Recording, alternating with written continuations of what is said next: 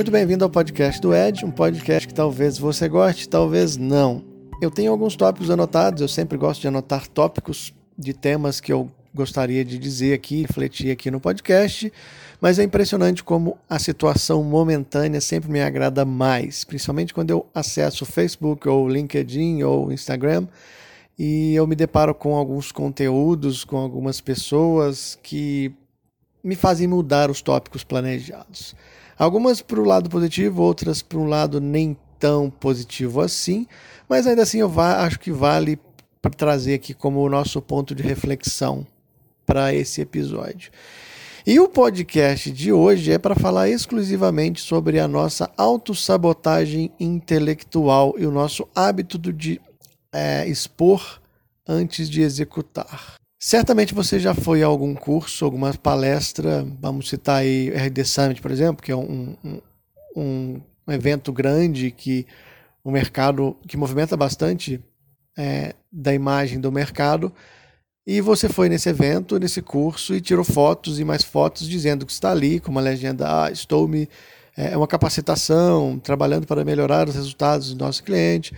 Isso é externar o nosso conhecimento, isso é expor o que nós estamos fazendo. Até certo ponto é muito legal, apoio esse movimento da exposição sobre o que nós estamos fazendo para a nossa capacidade de atender os clientes, mas por outro ponto tem o lance de você também se auto-sabotar intelectualmente. Se você vai se identificar com isso que eu estou falando aqui, não se preocupe, eu já fiz isso algumas vezes na minha vida, hoje nem tanto, porque eu não eu tenho uma, uma certa disciplina nos meus estudos, mas, por exemplo, você em algum momento da sua vida você já comprou algum curso online, talvez que eu acho que é mais fácil de executar isso, tirou uma foto do primeiro módulo e publicou no seu Instagram dizendo é, aprendendo mais, aprendendo muito, estudando muito, enfim, publicou, externou, externalizou aquilo ali, aquele estudo momentâneo, mas não passou nem do primeiro módulo do curso ou não continuou estudando ou, se, ou, ou então fez todos os módulos do curso correndo e aquele curso não serviu para nada na sua vida de verdade profissional. É disso que eu quero falar aqui de maneira bastante sucinta e rápida para você parar de se auto-sabotar intelectualmente. Por que isso? Porque acontece, eu não lembro o livro que, que eu li ou aonde eu vi, tive acesso a estudos é, científicos sobre isso mesmo, de como a nossa mente trabalha. E eu prometo que eu vou, eu vou tentar procurar novamente as fontes, mas em resumo, o estudo dizia que quando a gente externaliza algo, quando a gente compartilha algo que está fazendo, a gente corre o risco de tem muitas, muitas as chances de a gente abandonar aquilo porque a gente já acredita que a gente já fez ou que a gente já acredita que a gente é, já sabe, enfim. Ao momento que eu compartilho no meu Instagram que eu estou estudando algo, que eu estou é, me desenvolvendo através daquele conteúdo que eu compartilhei, eu posso estar me auto-sabotando e abandonar aquilo. Né? Se você se identificou com isso, não se preocupe, eu acho que é uma síndrome bastante comum, mas perigosa para você é, é mais perigosa nesse quesito da autossabotagem intelectual. Então, vamos nos policiar com relação a isso. Se você quer se desenvolver de verdade, eu recomendo o seguinte: é, faça o curso, estude, execute. Não precisa necessariamente expor o que você está fazendo. É um desafio hoje a gente fazer as coisas porque a gente quer fazer as coisas de verdade. É, quanto, eu, eu, eu não, não, sei se você já se passou na cabeça de vocês isso, e eu acho que chega a ser até um pouco automatizado você querer participar de algo já pensando nas fotos que você vai tirar lá e no conteúdo que você vai compartilhar de lá para mostrar para as pessoas que você estava ali. Eu não sei até que ponto isso é saudável, não sei até que eu não sou um estudioso da mente, eu não sou, não tenho conhecimento sobre psicologia, enfim, mas eu percebo que o, é, o, fator, o, o fato de nós podermos externalizar o que nós estamos fazendo pode ser perigoso. Desde, claro que não é todo mundo, mas desde que você é, não trave no processo, pode sim ser perigoso. Por isso, evite a autossabotagem intelectual. Mais um exemplo de autossabotagem intelectual, e essa eu já tive, já, já, já presenciei pessoas que tiravam fotos de livros colocavam no Instagram e sequer tinham lido o livro. Ah, mas como é que você sabe disso? Você não entende, você não conhece a pessoa. Você... Sei porque é, eu certa vez fiz um comentário sobre o livro, não foi malicioso, não foi uma armadilha, uma pegadinha para a pessoa, é porque eu tava, tinha acabado de ler o livro, o livro era muito bom, por sinal, um livro do Walter Longo, é, Marketing na Era do Nexo, já tem um tempo que isso aconteceu, e aí eu comentei sobre um capítulo que tinha, que tinha me despertado muitos insights, inclusive uma metodologia de jornada de compra do cotidiano do cliente, e eu comentei sobre esse capítulo, que era um dos um dos últimos capítulos do livro, é uma metodologia que o Walter Long expõe de maneira brilhante. E eu comentei com essa pessoa sobre isso.